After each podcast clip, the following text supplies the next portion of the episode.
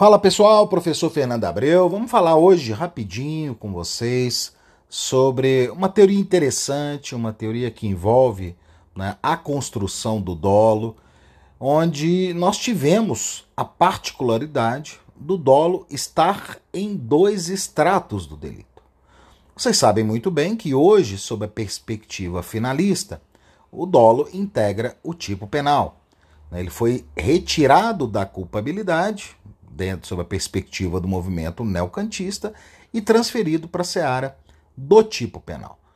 E, consequentemente, nós também tivemos um esvaziamento no aspecto subjetivo da culpabilidade no finalismo, passando a termos uma culpabilidade puramente normativa, né, formada pela imputabilidade, pela potencial consciência da ilicitude e pela exigibilidade de conduta conforme ao direito. E aí eu pergunto para vocês: vocês conseguem identificar em qual movimento, dentre os que normalmente a gente estuda, a gente pode situar o dolo dentro do tipo penal e dentro da culpabilidade?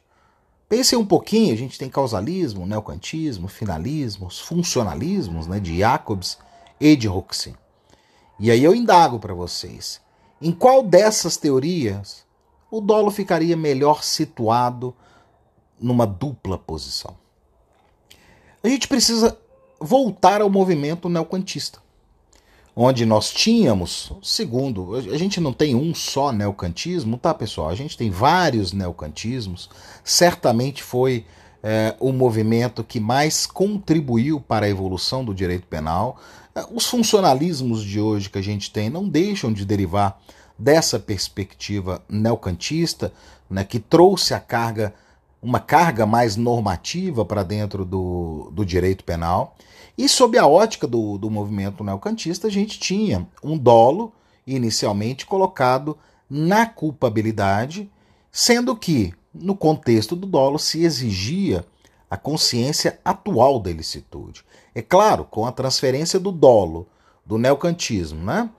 Para a perspectiva finalista, a gente teve esse esvaziamento do, do conhecimento atual da ilicitude. Por quê? Na culpabilidade finalista, a gente passou a ter tão somente a necessidade de uma potencial consciência da ilicitude a ser analisada na esfera da culpabilidade.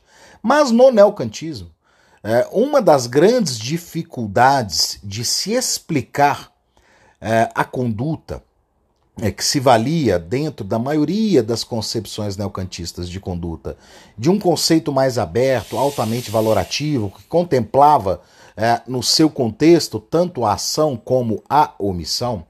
É, Metzger, especificamente, já no final do movimento neocantista, próximo né, da abertura, da deflagração de um movimento finalista, é, ele, para tentar explicar os crimes tentados, especificamente o crime de homicídio, de tentativa de homicídio e o crime de lesões corporais, vendo a dificuldade prática que seria justificar um homicídio tentado e uma lesão corporal sem fazer uma análise de uma perspectiva subjetiva. E por quê? Porque no neocantismo o dolo originalmente estava situado lá na culpabilidade e a gente tinha que fazer essa valoração querendo ou não, na esfera da conduta, ele desdobrou o dolo para trazer o dolo para uma perspectiva subjetiva no âmbito da conduta, ou seja, dentro do tipo penal, e um dolo preservando ainda a sua consciência atual da ilicitude na esfera da culpabilidade.